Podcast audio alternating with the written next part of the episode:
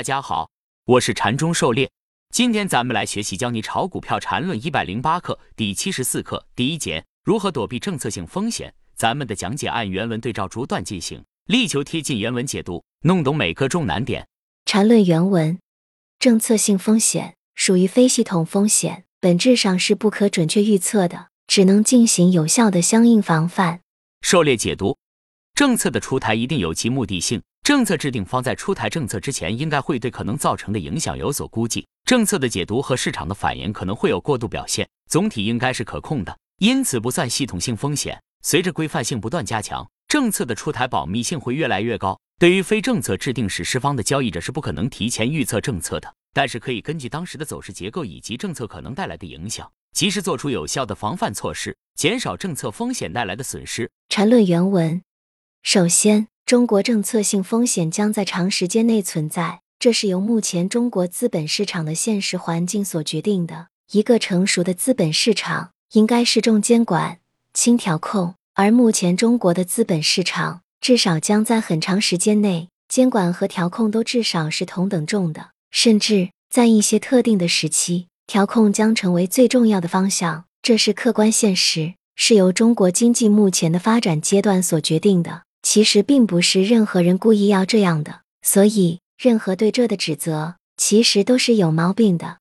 狩猎解读，禅师是比较客观理想的看待当前中国资本市场的现状。任何事物都有一定的发展过程，不能拔苗助长、急功近利。有人说美国资本市场多么完善，然而美国股票资本市场已有将近二百年的历史，相较而言，中国股市历史不足三十年，如同一个学前小孩。市场不断完善成熟是一个漫长的过程。需要多方不断的磨合，最终形成一套适合本国国情的资本市场体系。调控和监管，打个不太恰当的比喻，就好像之前的计划经济和市场经济一样，在市场不成熟的时候，计划调控还是相当重要的。而且调控可以站在全局更高的层面上去考虑。随着配套制度的逐步建立，中国资本市场也会越来越完善。禅是站在一定高度去审视它，指出它的问题，并没有求全责备，而是宽容的去看待它。给他时间，让他不断完善成长，这是一个理性人应有的素质，而不是到处泼妇骂街一样抨击。缠论原文：调控有硬调控与软调控两种，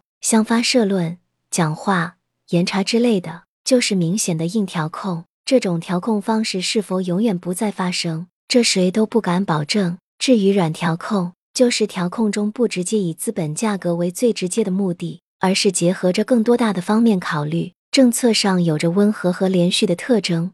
狩猎解读，硬调控就是喊话、抓人这种很直接的干预。市场的事情可以在市场外解决，就是这个道理。在禅师写文章的十几年后，我们还是能经常见到这种硬调控。比如之前的妖精轮，这种硬调控太直接，没有任何缓冲，它立竿见影，但往往矫枉过正，市场就会有过激的反应。也可以理解为非常时刻的非常之举。当然，市场会越来越倾向于运用软调控。进行利弊引导，比如通过利率调节、货币政策等来调节资金流向。这种软调控传导缓慢，润物于无声，对市场不会引起过激的反应。缠论原文：当然，站在调控的角度，如果软调控不得力，那么硬调控成为唯一选择的时候，这其实不是调控者的悲哀，而是市场的悲哀。当市场的疯狂足以毁掉市场时，硬调控也是不得已为之。这方面。也要对调控者有足够的理解。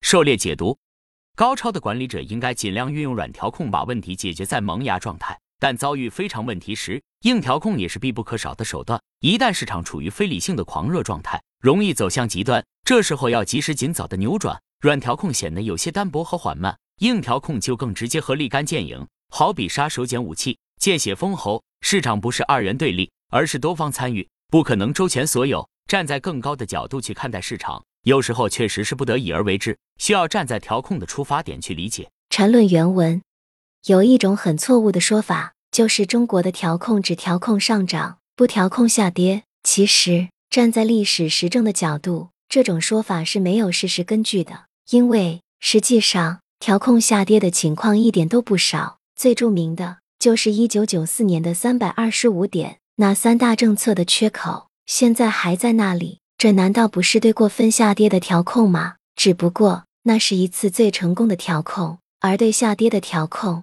或者说是救市，经常都很失败。这只能说明调控的水平需要在实践中不断提高。狩猎解读：既然是调控，关于当年的三大政策和相关背景，可以自己网上查阅来了解。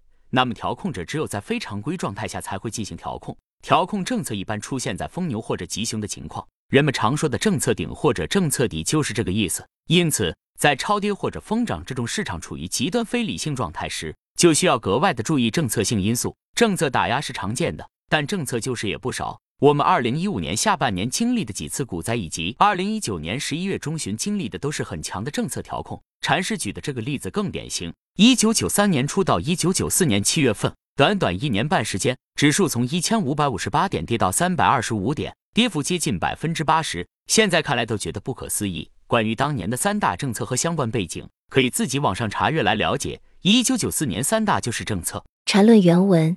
必须旗帜鲜明地反对这样的观点，就是调控者都是坏蛋，散户都是受害者，机构都是串在一起和调控者一起算计散户的。这不过是一些市场的失败者或别有用心者的无耻蓝言，根本没有任何事实的根据，纯粹出于自我想象。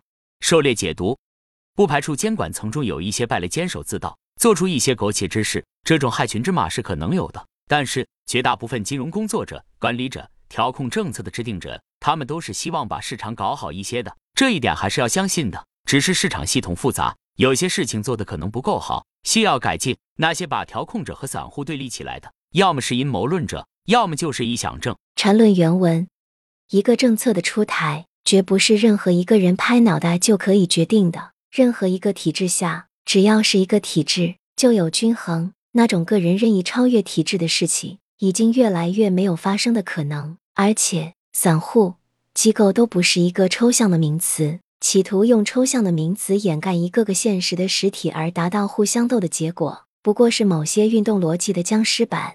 狩猎解读：我们所处的现实世界是一个统一的复杂系统，相互联系、相互作用，不同的角色、参与者、决策者、管理者都有自己不同的考虑，而规则的制定涉及到方方面面，不是简简单单的拍拍脑袋就能决定的。有些东西是需要经过系统推演、各种影响评估后进行折中处理，最终得到一个对系统最有利的政策。甚至有些策略是为了顾全大局，暂时牺牲局部利益，这些都是有可能的。陈论原文。其次，必须要明确，政策只是一个分例，政策不可能单独去改变一个长期性的走势。例如，就算现在有一个硬调控，使得中短期走势出现大的转折，但最终也改变不了大牛市的最终方向。政策只有中短期的力量，而没有长期的力量。这点即使对经济也是一样的。经济的发展由经济的历史趋势所决定。中国经济之所以有如此表现，归根结底就是因为中国经济处于这样的历史发展阶段。任何国家在这样的阶段都会有类似的发展，但并不是说政策一无所用。一个好的政策是促进、延长相应的历史发展进程，是一个好的分例。狩猎解读，政策说白了就是一个催化剂或者导火索，短期内可能会有比较大的影响，但它不可能本质上改变趋势的运行，除非内在已经具备了某些条件。政策可能是临门一脚的助攻作用，所以更需要关注在临界点附近出台的相关政策。比如一个大牛市疯狂到尽头的大级别被吃出，一个反向硬调控就可能成为压死骆驼的最后一根稻草。相反，在行情冰点的低谷。一个相关正向激励政策的出台，可能引发波澜壮阔的超级大反弹，就像前面提过的三百二十五行情。